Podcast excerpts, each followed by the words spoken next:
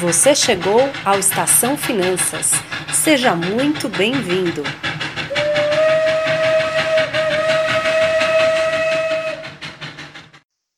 Olá, pessoal. Aqui é a Ana Breda. E aqui é a Ana Rutz. Sejam bem-vindos a mais um Estação Finanças. O tema de hoje a gente vai ensinar como cortar gastos de uma maneira diferente, de uma maneira afetiva. Será que essa maneira afetiva quer dizer que a gente não vai precisar fazer contas, Ana Rutz? Ah, vamos ver, vamos ver. Ah, muito bem.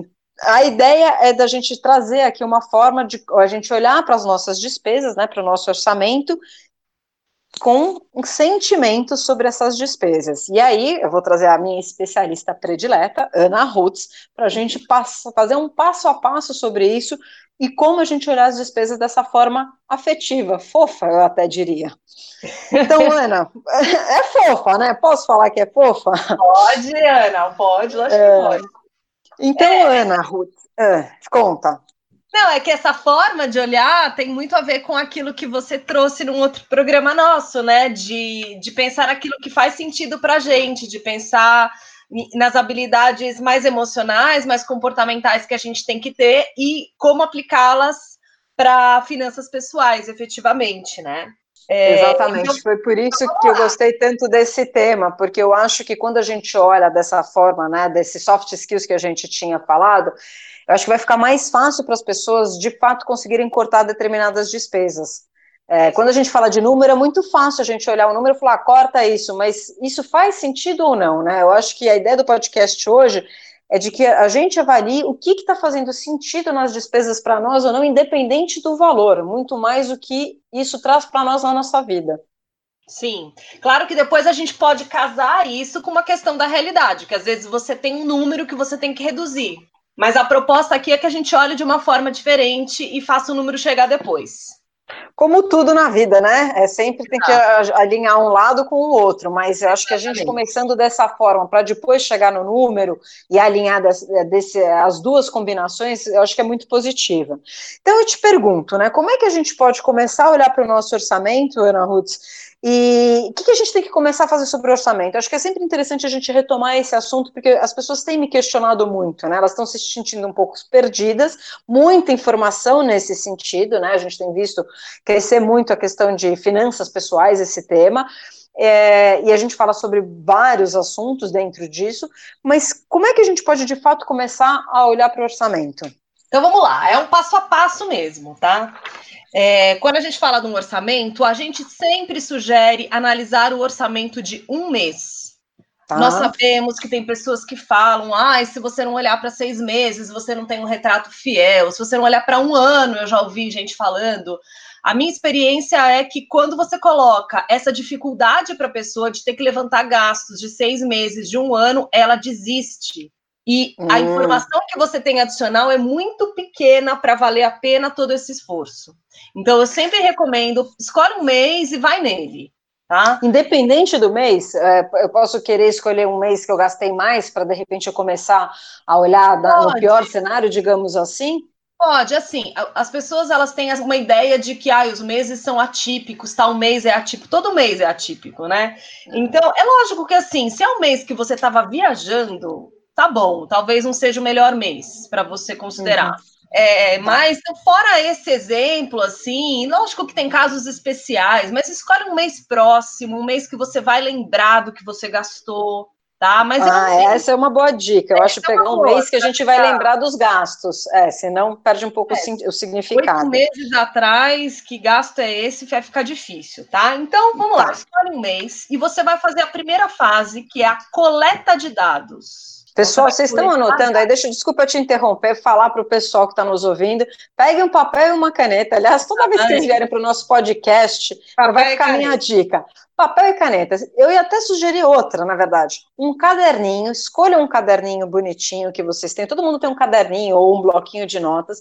E separe esse bloquinho de notas para vocês colocarem coisas que são importantes ou que vocês acham que vale a pena dar uma atenção na vida de vocês. Quando Exato. a gente, vocês estiverem na Estação Finanças, ponham sempre perto, porque a ideia é a gente dar dicas para vocês de fato pôr em prática na vida de vocês. Quando a gente só fala, passa desapercebido. Na hora vocês acham o máximo e depois a gente esquece de implementar vai. porque a gente não guardou. Lógico que estão gravadas, né, os nossos podcasts, mas se vocês escreverem, eu acho que é uma forma também de, eh, de pôr um pouco mais de prática naquilo que a gente está falando. Já uhum. é uma forma de memorizar. Então, voltando, primeira dica, coleta de dados. Primeira coleta de dados. Essa fase de coleta de dados, você vai encontrar dados em dois lugares principais. No teu hum. extrato bancário e na fatura do teu cartão de crédito. Tá? tá. Aí eu ia fazer uma pergunta. É, tu, e o que está fora disso? Por exemplo, é, eu saco dinheiro e gasto um monte de coisa em dinheiro. E eu anoto num caderninho.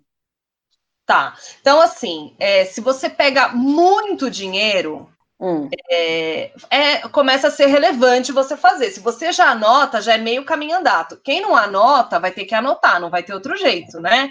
Eu, pessoalmente, para 90% dos clientes, eu não considero as despesas feitas assim, dinheiro vivo. Eu somo tudo, tá? Hum. E pergunto para a pessoa só: isso aqui você é, é, gastinho assim, pequeno, ou você usa isso para alguma coisa específica, tá? Aí, conforme a resposta, eu vou utilizar esses gastos ou não. Então, eu diria que para a maioria das pessoas mais acostumada a usar débito e crédito, não é necessário. Mas se você quiser fazer, pode. Pode fazer parte da sua coleta de dados. Tá. Mas então, na verdade, eu acho que aí é um ponto é, para ver se eu entendi. Depende muito do valor que eu gasto em cash para entender se é uma, uma despesa que de fato vale a pena destrinchar ou não, certo? Exatamente. Então, tá. assim, tá. é, se você me fala que não, não, na verdade, toda semana eu pego dinheiro para pagar uma diarista, aí é fácil, porque aquele valor é da diarista. Lógico que você vai somar. Uhum. Lógico que é uhum. importante, uhum. mas você vai ver no extrato bancário, né?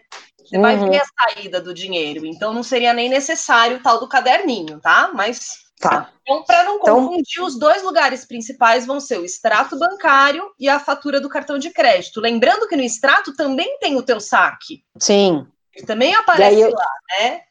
Uhum. Então, e aí eu considero como uma, um saque. Depois, se for muito relevante em relação às minhas despesas, aí eu vou entrar no detalhe de onde que eu estou gastando esse dinheiro. Exatamente. Então, primeira fase, coleta de dados. Ok. A segunda, a segunda fase, você vai escolher um método para trabalhar. O que quer dizer escolher um método? Você vai hum. escolher se você vai fazer esse trabalho do orçamento numa planilha de Excel, se você vai usar um aplicativo de celular XPTO, se hum. você hum. vai fazer a sua planilha num caderninho. Você vai escolher. Uhum.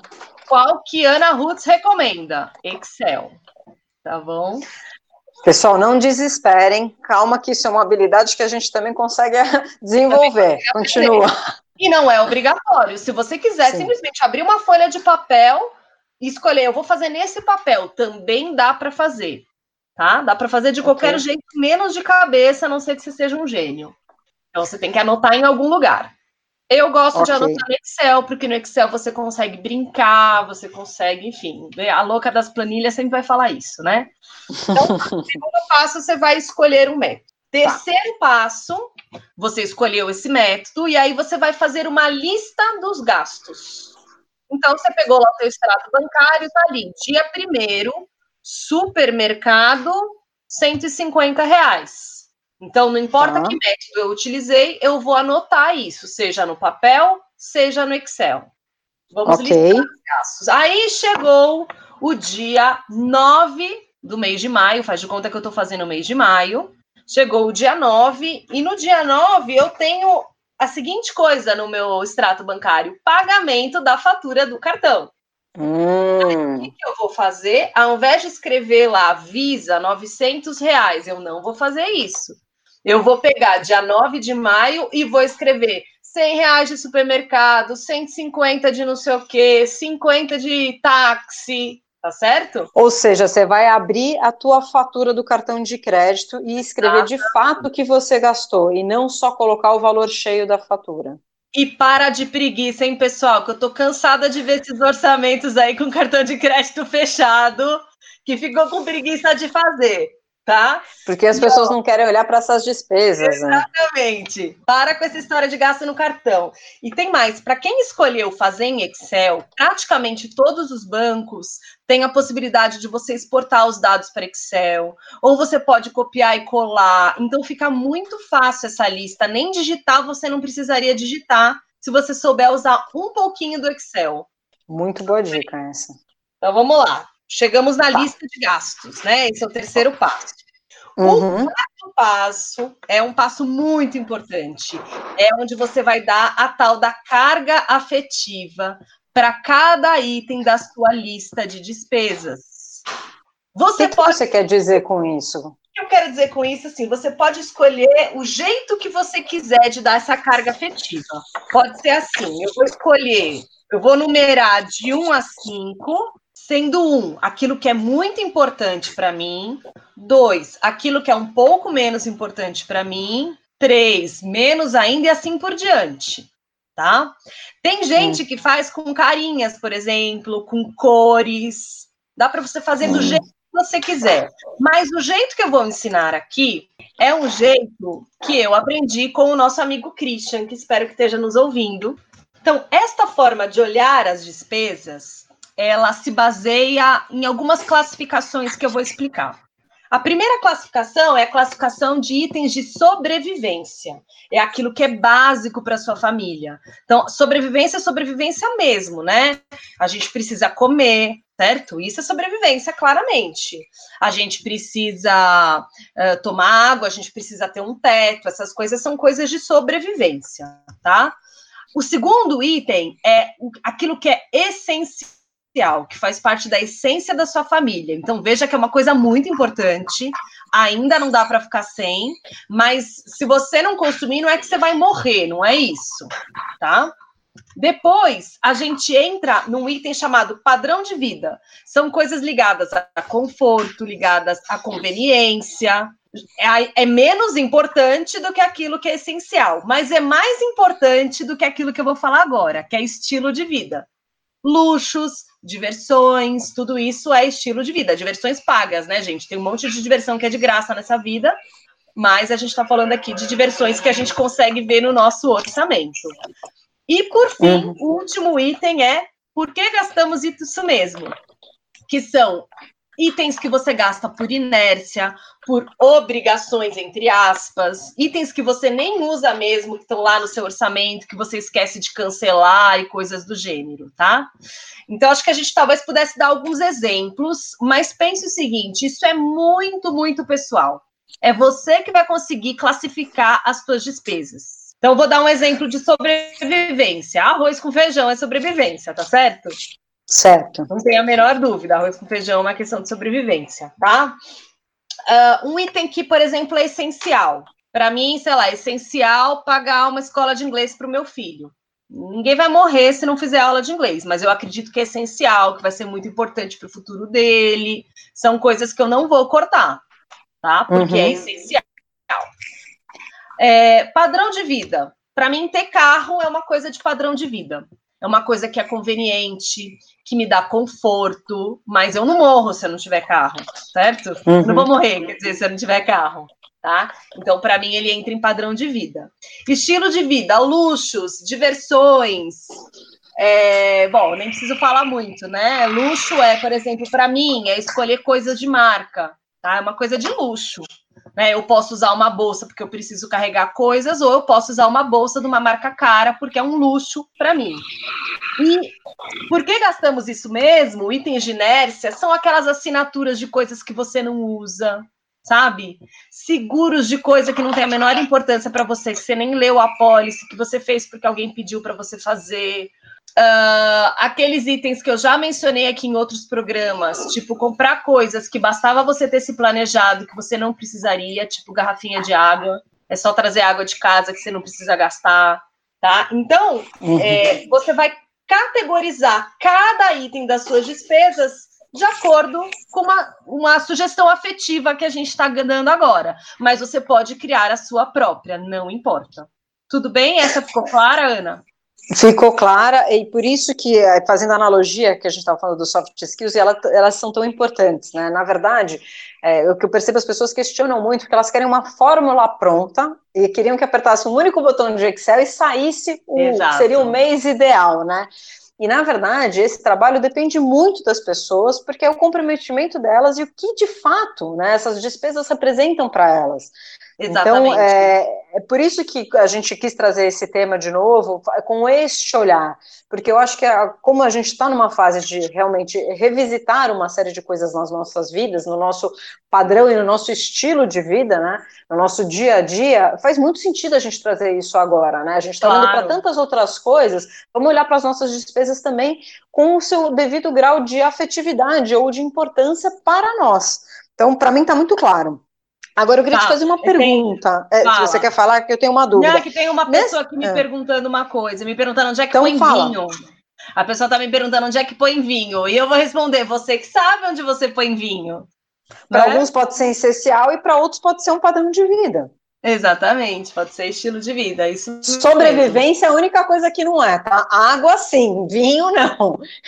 Exatamente. não, não, tá me olhando de cara feia, mas eu não de... quero saber. vamos deixar claro. Se tem dúvida, vamos deixar claro. Água, sem dúvida, é para sobrevivência. Exatamente. Vinho, ele entra ou essencial ou padrão de vida. Ou até estilo de vida, se é uma coisa mais desimportante para você. Mas, ou seja, quem vai é. saber é você. Mas aí eu vou te dizer, Ana, uma das dificuldades nessa fase de categorizar que as pessoas têm é que hum. elas querem que tudo seja importante.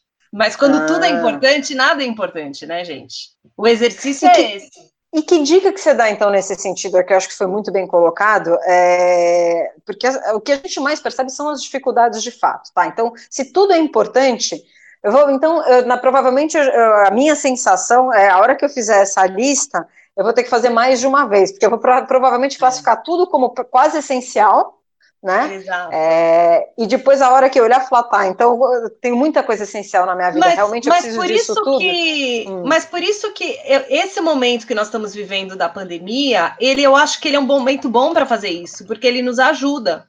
Eu vou, eu vou te dar um tá. exemplo pessoal, tá? Eu já fiz essa, essa lista para mim 500 mil vezes, tá bom? Uhum.